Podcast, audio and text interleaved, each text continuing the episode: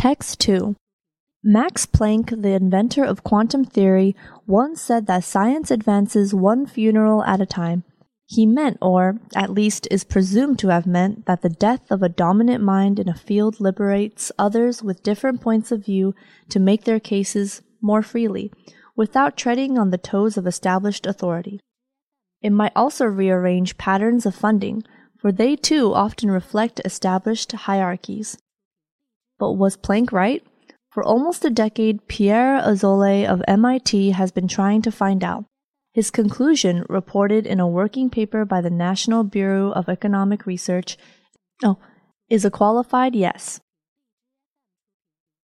Dr. Azoulay first published on the subject in 2010 in the Quarterly Journal of Economics. On that occasion, he came to an apparently different conclusion. This was the death of a star resulted in a marked slowing of the published output of the star's collaborators, a phenomenon which sometimes lasted for decades but subsequent conversations led him to suspect this was not the whole story.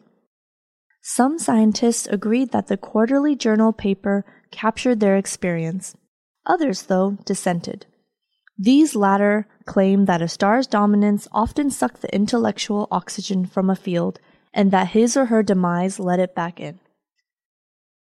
With the assistance of two other researchers, Dr. Azoulay decided to dig deeper the trio focused on biology, America, and the period between 1975 and 2003. They mined online databases to extract the publication records of biologists working in different fields before and after the death of stars in those fields. Crucially, their data included both people who had collaborated with the star and people who had not.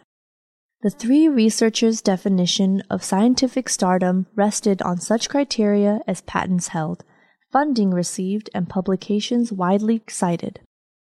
The stars they identified also had in common the fact that they had died early, meaning in this context, before they could retire or leave active research to take up administrative roles.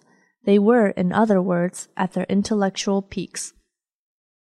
Gratifyingly, for Dr. Azoulay, he and his colleagues confirmed his earlier finding a star's collaborators did indeed produce fewer articles after that star's death, as many as 40% less a year, on average.